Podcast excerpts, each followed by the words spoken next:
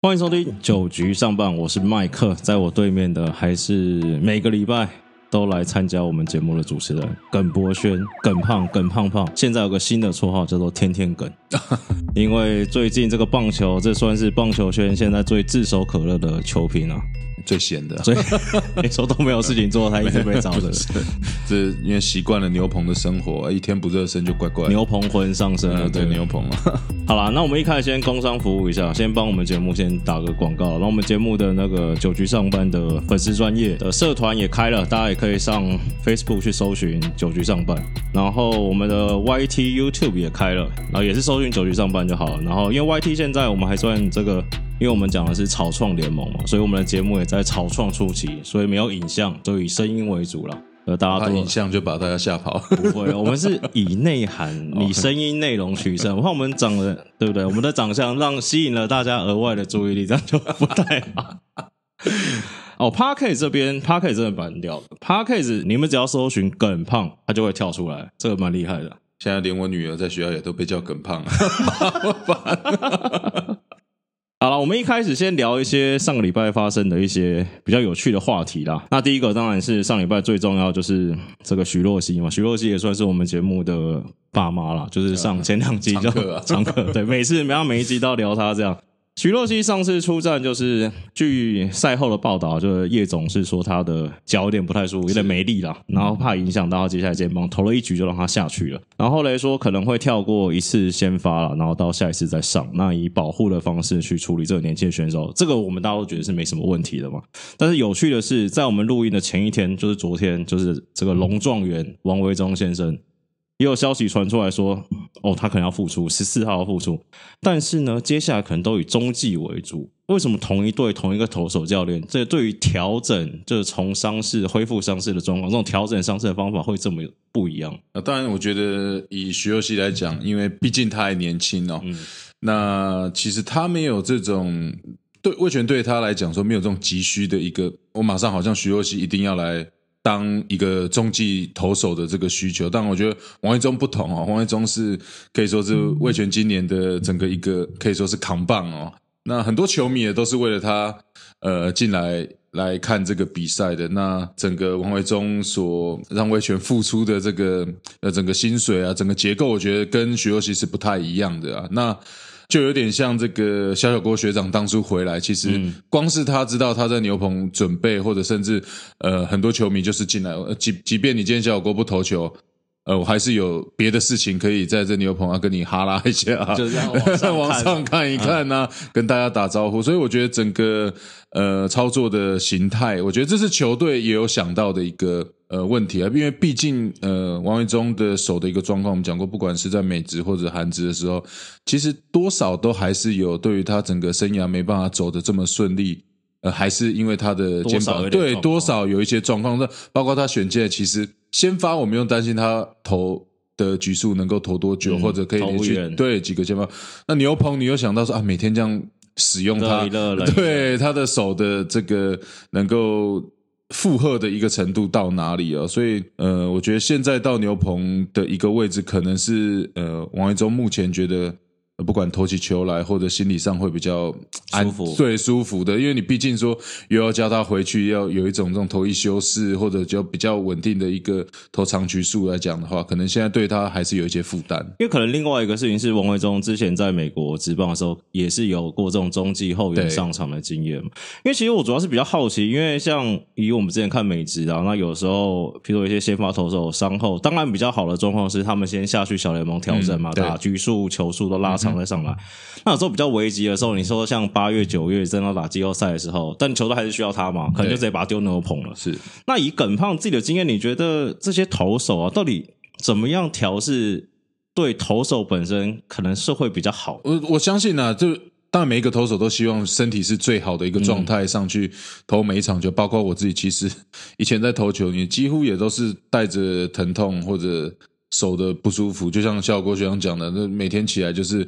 先把这止痛药先嗑了，再 再说。对，所以有时候这个自己在投球，今天投手突然很顺不痛，哎，投起来怪怪，还不太会投，你没有办法取得，尤其是像王维忠现在状况，你很难说等到说我的身体是完全百分之百的一个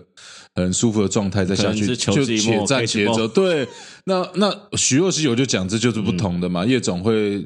呃，毕竟比较小心的来看待这件事情。那包括像呃去年的这些一些开刀，也是等到他完全的一个康复以后，呃还好，我觉得这次伤的地方不是他的手，嗯，是说他的膝盖。我觉得这可能就是在短期比较，因为毕竟也知道先前虽然呃控球数跟局数有做一些控制，不过还是一样是这种头一休式的大概的这种节奏啊，嗯，所以难免我觉得他身上还有一还是有一些疲劳所在啊。那我觉得王维忠的状况。假如说以正常牛普龙来讲，就随时待命，其实对他的调整的状况，他是不是有点像是可能是赛前可能就告诉他，对，你今天就是要上。那可是我们要知道，魏权现在是因为王维忠这空缺是先把五多给调上去，对。那如果是跟五多一样的这样使用频率，我觉得 王维忠可能有点 又要再下吃不消，对对。所以就是说，有可能呢，因为我觉得魏权呃，可能现在打起来第一年比较没有这种战绩压力，不过我觉得。这几场打起来，真的，我觉得整个状况是掌握度是还可以啦。对，那你说现在就要马上要练兵，也也不会是这样的一个情形。太快才打，对对，才刚开始嘛。那我觉得，就王维忠可能就是要跟不管是头教练或者是叶院长总教练这边，其实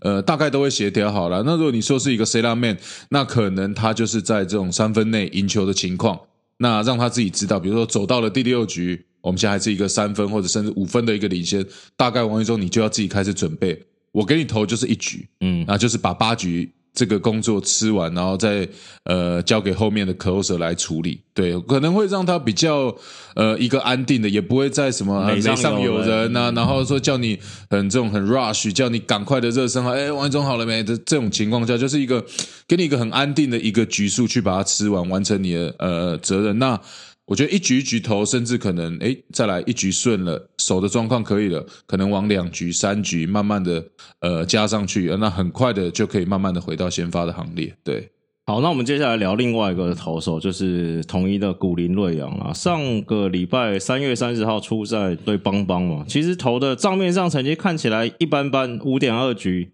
九 K 四个保送，只被打两战打。其实我看这场比赛，我觉得。真的耿胖不愧是名侦探耿胖，其实古林的 staff 比我想象中好蛮多。他那天感觉，因为那天其实好球好球带有点飘了，是，然后对面萝莉就是一个很好的对比，他可以慢慢修，但古林没办法修嘛。他最后感觉古林的北宋，他就是红中吹下去，对，直接吹下去，到大概五局一百多球，还是有个一百五，还是灯会亮。对，就我那天看他觉得他，哎，他 staff 真的是不错。对，所以我们我之前也讲过，其实。呃，在徐若曦还没加入魏权之前，大概整个中职的这种年轻的希望，大概都是放在古林瑞阳的一个身上啊。那老实讲，你撇除了徐若曦的一个他所新练的一个武器，这个叉子变速球以外，其实整体的整个我们说的这种 staff，古林的其实滑球跟曲球。不会，这个比呃徐若曦还要来差，因为有我记得高中的时候，呃，整个徐若呃古林瑞阳，他就是以他的这种大角度的曲球跟滑球，还有其实他的变速球也很漂亮，嗯，他的是真的是这种我们说的这种 circle change 哦，就是说这种掌心就这种 OK 球 OK 的变速球，所以真的是会让打者有这种被被欺骗的这种感觉，所以呃整体来讲。古林如果可以把他的控球再提升，那也像丙总讲的，可能在面对打者的时候要更有这种霸气、霸气，或者一下马上就要跟打者输赢的这种情况。其实我觉得两名这个投手都是未来中华队相当，我觉得对倚重的两名主力先发，对。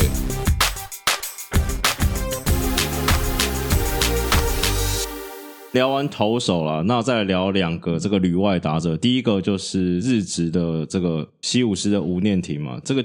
西武监督说是梦中梦爆，梦中梦爆发，翻成中文应该就是比梦的还要好。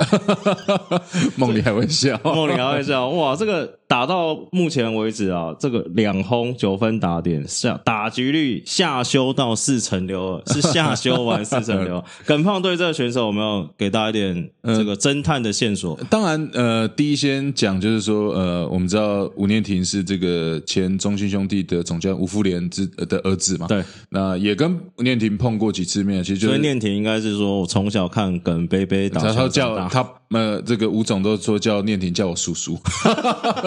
一下子就被叫了。对，那其实叫包括像今年，呃，也有跟有有机会跟这吴总一起吃饭啊、聊天的时候，其实因为也知道说念婷其实在这个呃西武队其实。满就是机会的话，你看对比较少。你看到尤其有这个原田壮亮啊，那三垒一三垒这边还有这个三川穗高啊，这种大炮型的，嗯那他感觉就是比较这种也是工，也可以说是内野的一个工具人。那你说在今年这个打击爆发之前，要跟这些大棒子来比棒子的话，其实几率是比较小一点的。对，那我觉得再加上说，今年你可以看到像陈冠宇啊这些的吕彦青啊这些的这个要投入重新投入中职的选秀，其实吴念庭当时其实有一点点的动心呢，就是说啊，是不是也也回来对？那可是我觉得最后，诶，他他还是这个 维持住他这个想要在日本打球的一个梦想。那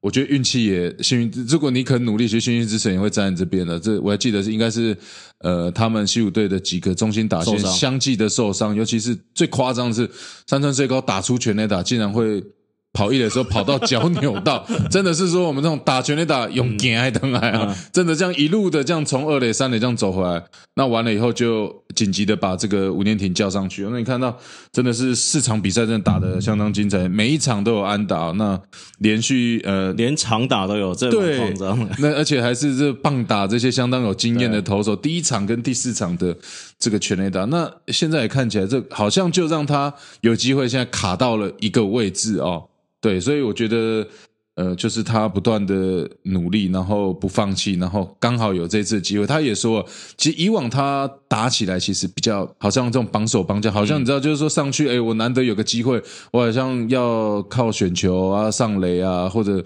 对球队有一些怎么样的贡献。就这一次，他说他是把他一样是选好球，那不过他比较放胆，就是说你可以看他来打对，好几颗球是其实第一颗、第二颗他就积极攻击，那也展现了他哎，其实哎，突然好像在哇，吴念庭原来有这样子的一个长打能力哦。对，所以我觉得再来这个西武这边十八院监督的，希望梦中梦梦中不要醒啊，就是一一直梦下去，对，一直对吴念婷有呃很多的一个机会可以给他哦。对，所以耿胖，你会觉得吴念婷以他现在的表现啊，或加上他就大家之前对他认识，嗯他应该有慢慢的爬进洪总的梦中了吧？这个六强一的部分，还是还没爬进去，我我觉得这个洪总应该要梦到了。对，应该要。我觉得以他这次的打击的一个表现，再来，其实他以他这种内野守备的一个深度，就是说看起来就是一二三垒这三个位置，其实都吴念庭都可以守得蛮好的、哦。那呃，又是一个左打，那又有这种选球的能力。我们看到四场比赛，每一场都有这个四坏球保送。那我觉得这个是要对于在打国际赛，还是必须需要一些呃比较这种我们说上垒率高对高上垒率高，或者是说平常就是在面对比较这种高等级高阶水准高阶水准的投手。那五年挺，我觉得在这个国际赛应该也是会对洪总有相当好的一个帮助啊。好，最后一个我们来聊一个。这个假如美职放人，这应该算是六强一铁定的名单，哦就是印第安人张玉成嘛。那以最近来看，他这印第安人前几场对上，只要对手是左投啦，他基本上都是先发一垒手角色八棒。那打有一场最精彩就是呃四支二嘛，然后还打一支超前的两分打点安打。就是以张玉成现在看起来状况是，他在他们球队定位就是可能就是以面对左投他就会上场的选手。那其实表现也不错，他们教练说看起来比较 promising 的是教练说。他觉得看张玉成打击，他自己会觉得哦，这个蛮危险，这应该是被他打到，应该就对有机会。那虽然对，就像说，虽然有人说他可能第一两场的时候好像打的有点急哦，对前面呃几球就挥击，那这反过来就是说，刚刚你讲到他对于攻击上他是相当有自信，而且这对于这种攻击策略，一旦是这种狮头球，其实他攻击的很积极哦。你看持续延续这样的一个表现，而且其实你要看到上到大联盟，其实呃以往比较呃担心的一个这种高三振率。那这次也今年其实上到大联盟也还没被 K 过对，就是有助于这个一定的一个修正。那我觉得这个也跟打劫策略嗯有关系啊，就就你有时候对大联盟这么强的投手，你一直在那边选，一直在那边选，你对球速落后，你要等到良好球，你要等大谷的直插球，对啊 也没有什么机会了啦。对，然后所以所以你看到这一次让他这种积极的攻击策略一路的带到第三站哦，那，第一次就厄雷安打，那再来后面一个关键有逆转的机会，其实他也把握住一个偏高的变化球。也是在投手落后的情况。那如果你对于一些年轻的打者，他可能讲，啊我是不是再来选个四坏球啊，几成 Monday 啊，让后面的这些进攻者比较好进攻？其实张玉成没有啊，他就是我不管啊，这个设定到的球，我就是积极攻击。对，而且他那球打的蛮有自信的，对，那尤其你看几次攻击，大概都是以这种中线为主，嗯所以我觉得这个也是总教练看到说他打击的一个策略或者一个方向。那我也讲到，你左投打好以后，那慢慢的其实右投，因为张玉成有这个全垒打的实力嘛，嗯，那总是在比赛后半段，如果需要一棒的时候，我觉得其实第一个点名的还是需要点到张玉成的。那当然，如果两边都顾得好，那就是先发了。对啊，而且我觉得张玉成那支安打蛮重要的事情是。呃，那个数据野球有时候说，其实没有什么关键打者，但其实他七局打了那支逆转，我相信总教练心中一定印象非常深刻，就不是他一般的平常的一支安打。对啊，就是说，呃，有时候我们说这种打者啊，你是赢十分打的哦，还是输十分打的，还是这种落后或者这种很比赛这接近的时候打？我其实这个就是在教练团里面印象。呃，会比较深刻，就像我自己带球队，要十分以后打出安打的球都不算，也不太记得，他也没什么压力啊。对，因为棒球我们知道嘛，尤其大联盟这种是很高张力的，的对。那为什么我们现在要分分这个 C 拉面或者 closer？就是说，哎，有办法在三分内守起来的投手，他还是比这些呃一般的牛棚投手有价值啊。好，我们休息一下，等下再来聊中华职棒上礼拜出现的无安打比赛。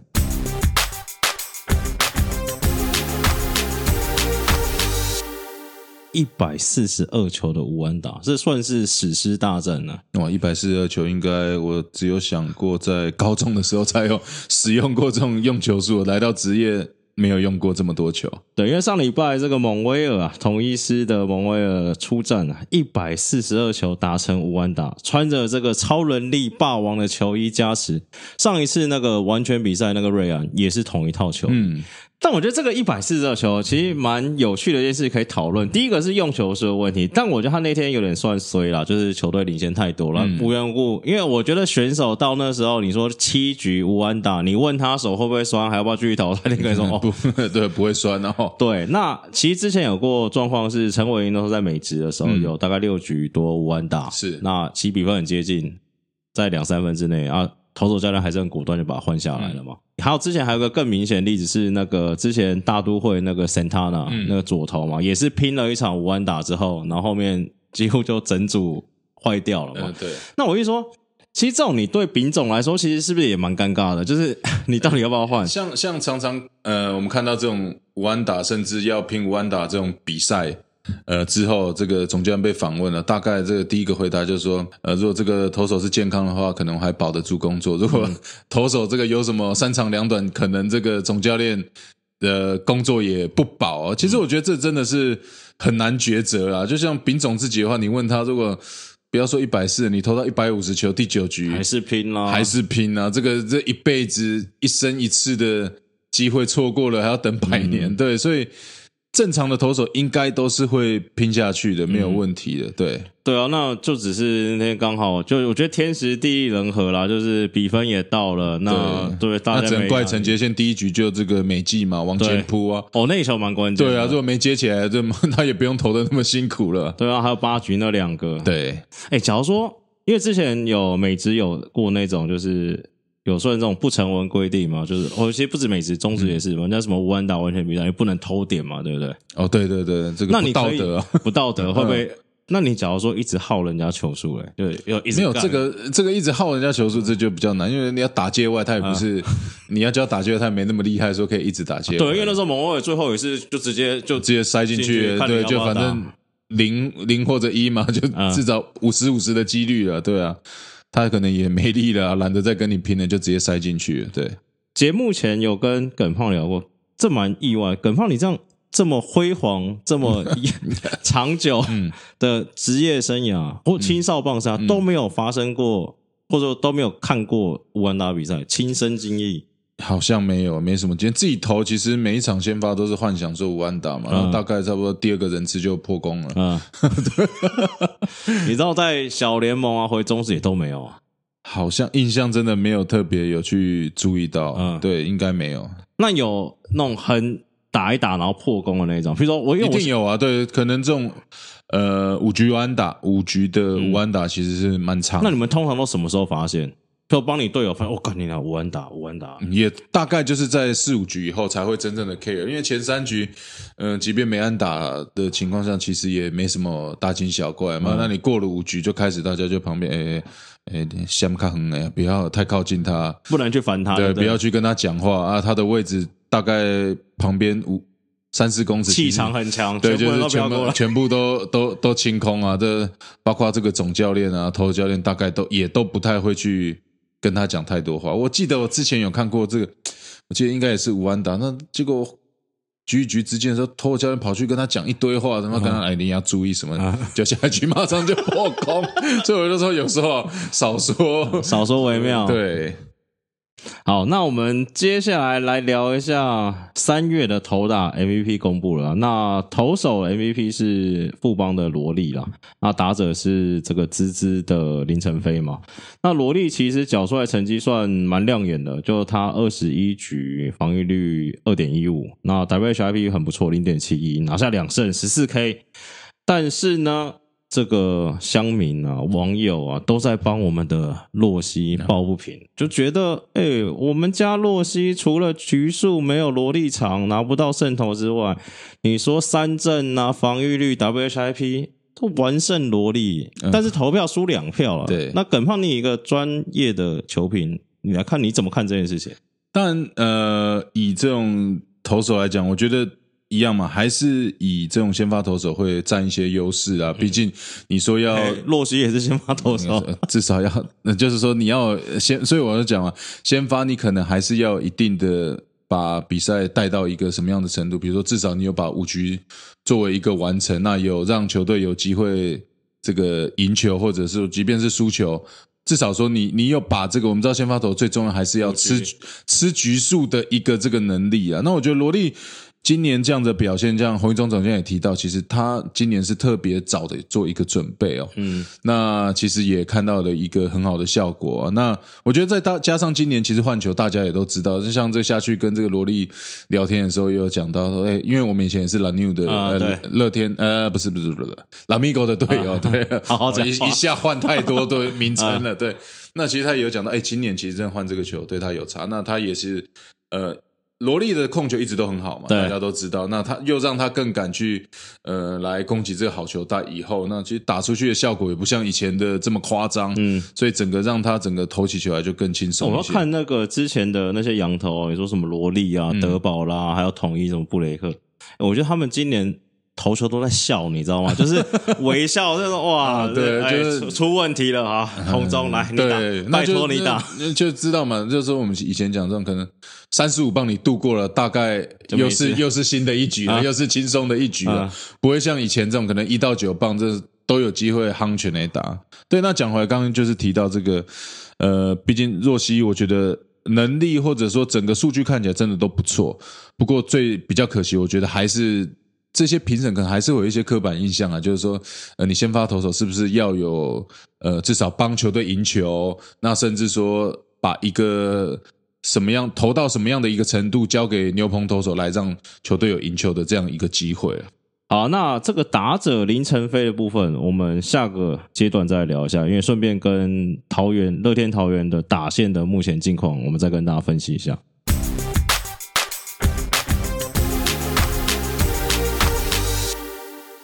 接下来我们来聊一下这个乐天桃园队的状况啊。除了刚刚聊到的三月打击 MVP 林晨飞之外，林晨飞三月表现非常不错，这个打击率三成七五，长打率五成啊，然后也是全垒打也蛮多的。但是呢，乐天桃园整体的打线，大家原本印象中的拉米狗也好了，或乐天桃园也好，就是感觉好像都是那种靠暴力打线，靠回很多分数啊，先发普普通通嘛，那救援就是 有点抖。哎，这不是不是讲你坏话的意思哦，感觉起来都是要大比分赢球。对啊，对啊，就是你打线打得回来，但是今年很怪，就是大家都在讨论说，哎，今年桃园队打线到底发生什么事情？截至目前为止，桃园整队全垒打只有三支。就是以之前暴力员打线，整队三支不太合理。去年你记得开季第一个月，朱玉贤就打的迷迷冒冒嘛。那他们全队现在三支，统一的郭富林已经四支。就他们打线到底现在感觉只剩下四个姓林的跟杨大哥可以打，就是林立嘛、林晨飞嘛、林红玉嘛，对，跟林香嘛。林，就是四个比较，哎三个比较可以打，加严浩轩，他其实条件复杂还不错啊。那三个之前算是比较主力的，像是呃郭彦文嘛，然后蓝英伦啊，然后还有这个陈威，三个比较低潮啊。那耿胖你怎么看他们打击的状况？呃，对我觉得以往看到的乐天还是比较属于这种呃以打线去保护整个这种投手。这个从你们之前打 new 就开始。做这个倾向，以前我们老因为我们靠牛棚还是输 输一分的，我们都靠牛牛棚的 黄金防坡征兆好许明杰 这些来来撑住比赛了。对，那没有，我就说，当以往你是这种靠打击这种大比分，然后让投手好像用起来比较轻松的这种感觉，到了今年这个换球以后，我觉得乐天这边真的好像是是真的影响蛮大，反正是反而是这颗球真正的受害者哦。对，尤其你看到整个全垒打数哇。全队只有三支，你想你想象的出来？对，那包括去年，呃，这个蓝彦伦啊，像陈晨威这些，其实都有全垒打。那像陈晨威今年就真的打起来是比较辛苦哦。那尤其你一个队里面。你要说是这种慢慢转型，要让更多的年轻人有机会，就反而杨大哥还是必须扛住第一棒啊！时不时的张志尧变得说，整个好像外野里面反而需要靠这两老哦，张志尧还要上场，对，还需要再撑在这边。然后我觉得再加上我们知道朱玉贤呐，像陈俊秀的这个开季的时候这个受伤，我觉得真的是影响到整个打线。那有时候这种比赛，甚至这种球队的整个。气氛啊，会影响到整个打线，甚至我们知道龙猫总教练也是第二年嘛，那今年也从这个国外找到这个新的一个打击教练 Charlie Paul，这样子我觉得都还是需要让这些呃打击教练还是需要花一点时间来跟这些打者来做一个这种协调，或者甚至应变呢。以你在那边，以你在观察或者你当球员看这些比赛的时候，你觉得他们？以乐天桃园来讲，你觉得他们这些比较年轻的这些打线，他们以前等于算是中长程炮火嘛？就是之前在弹力球时代，那你觉得他们今年换球之后，他们的挥击的形态是不是有一点改变？就是感觉他们也不太敢全力挥了，对不对？对，就大家现在都越打，就知道出不去，就要确实嘛。就是说，我现在要想办法说，以前可能单方面我就是强拉，我就只要打一边，那可能外脚被我削到，还有机会反方向全打。不，现在就变得说，我好像要必须要把球打得更结实，我必须把球打到球场的各个角落，才有办法巩固我的一个这样打击。那不过还有一点，我觉得前面两年，我们前面几年，我们知道这个。乐天队的一个打线，甚至包括像这年年轻的林立啊、林晨飞啊，那很稳定的像林红玉这些有打者哦，那其实都是在现在龙猫呃郑浩局总教练的一个调教之下，那调出来的，对，调出来，甚至这龙猫总教练其实也花很多心思，包括在赛前、赛后来跟他们做一些这种继续这种调教啊，甚至这种讨论的情况。那你知道现在正好局。他变成总教练，其实他比较没有这些心思再来辅助他们做这些事情，所以我觉得接下来的，包括像林正义的现在是这个呃助理的一个打击教练，甚至呃新的这种外籍的打击教练，其实都慢慢的还是需要跟正好去总教练这边来做一些协调，甚至知道说要找到一个好的方法，怎么样去调教这些年轻的一个选手。但我觉得大家这个资迷也不用太紧张了，就毕竟你们两大主炮都还没回来，因为你们现在感觉缺炮嘛。其实打击率来讲，其实还 OK 啦。对，那你们缺炮的话，等你们两个主炮回来，譬如说，你看，假如说兄弟只要一口气少什么周思齐加许继红，那他们长打应该也会掉的很 难看。对，那我觉得等他们回来，因为他们两个看新闻是已经二军在初赛中了，那以之前经历，可能再调个几场比赛，五场五到五六五到八场状况，他们可能就会对。其实这打线，我觉得除了全垒打撇开全垒打以外，其实整个打击率其实还是蛮有稳定的一个输出了。那但是我说，毕竟如果真的。要以我来讲，我还是比较担心他们的整个投手群。对啊，对，那无论是先发，我们讲到现在，你看到各队富邦的这个三羊头啊，然后统一的稳定的也是一样。那还有像中信，其实各队真的整个补强，包括魏权的这个布里汉，布里汉，对，整个整个投起来都是相当的杀。你看到现在这种比数，几乎杨将在投。几乎就是小比分的一个比赛。那乐天要怎么样去赶快的解决这个方法？我觉得才是我比较怕他们的牛棚。对，而且你看牛棚这一个一个上，哇，这个名字怎么越来越新？还要 Google 一下查一下，这到底是谁哦？我觉得你可以差不多准备一下啊，真的吗？好了，最后最关键的直球对决要来了。这一题，这一题是网友提供，但这蛮北蓝，我不知道你回不能不能回答这个问题。这里是张玉成到底在笑什么？张玉成他有讲啊，他就说他为了呃很多人做一些这种表情，可能就是为了。反映说他心可能内心是比较紧张的，那希望说这种笑一笑，可能可以让整个自己比较放松一点呢。那这打者可能也心里想啊，玻璃洗的对，尤其 我还记得第一场在波场下着大雪哦，对啊，哇，他这个牙齿有够白，有够白，跟这个印第安人队的这个 logo 真的有够像的。不过我觉得就是增增强他的一个自信心呐。对，好，第二题，这题蛮这个你应该蛮可以回答。这个因为事发的两个人你都蛮熟的。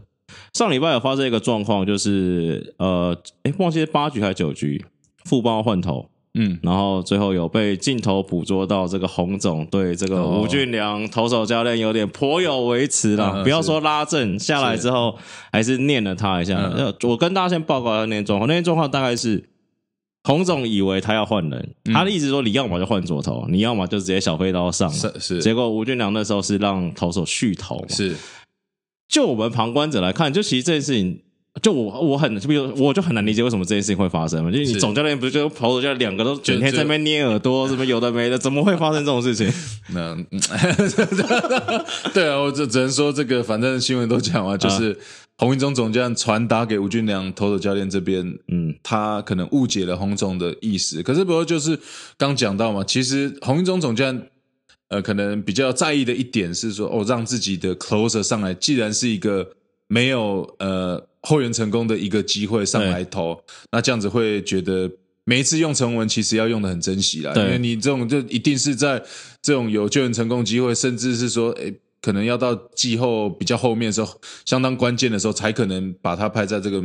呃没有中继。哎，他们两个有没有在看 PPT 啊？谁？洪总，洪总跟吴俊良，蛮秀，下次可以给他。他们，你知道他们两个算是被乡民盯上了吗？就是只要他们一抄牛棚，一抄谁，一抄谁，乡民就说又来，又来，又来。不会啦，那乐天在这个连霸的时候，怎么对不对？所以这有时候很难很难去取舍啦。不过，对啊，总归的，我我觉得这题啊比张玉成那题更难更难回答。对，好，没关系，最后一题，好。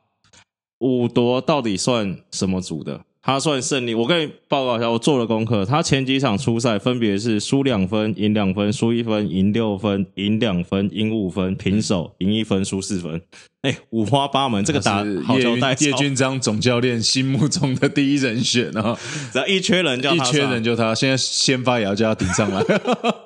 对，但是我们看到，我们之前有聊过，你是不是有发现，今年其实好像牛棚除了爪爪跟邦邦之外，剩下三队好像没有什么胜利组跟，比方说失败组，算是吃局数组，没有分那么明显。这个就跟这个丙总，虽然他去年讲的哦，我们的呃牛棚。每一个人什么样状况，其实都要投，都可以投。可是这个反观过来，其实也是一个隐忧啊。像今年就发生了嘛。呃，如果你没有胜利，你没有胜胜利组或者这种比较分数拉开的这种组别区别的话，就代表说，其实你的牛棚不够强，或者甚至说你对牛棚可能没有几个这种比较信任的一个人选啊。那除了富邦，就是固定成能八九局、第九局就交给陈文文，前面还有一些年轻的投手。对，所以。对于这种各队来讲，还是刚你提到的嘛，就是除了 closer 以外，可能大概就是啊，今天这个直通版，知道谁谁就先上，或者是说看一下，哎，前面几场谁的状况好，谁就先上。不过这个还不是，这也不是长久之计啊，就是说还是要把这个牛棚的一些核心的人物角色调整，对角色，那甚至至我就刚刚讲到嘛，包括像王维忠，接下来他要在牛棚出发，你不可能这样。一天一个礼拜给他市场，马 马上经纪人翻脸，马上说我的美金要换回欧元，这不是给我美金，给我欧元我才这样投。对，这可能还是必须要去做一些协调了。所以让王维忠回来最开心的应该算五多了，就是好，我先发，我先，我跟你，我跟你，我跟你换，我跟你换没有问题啊。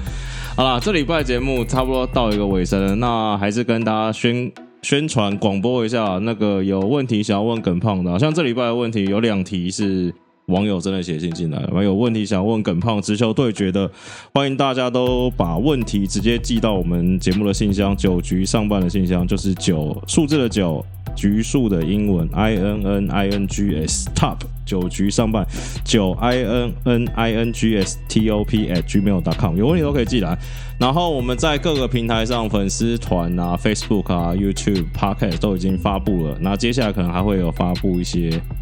成立一些 IG 的平台，然后大家在定期追踪。今天也很感谢我们的天天梗耿博轩先生，大家拜拜拜拜。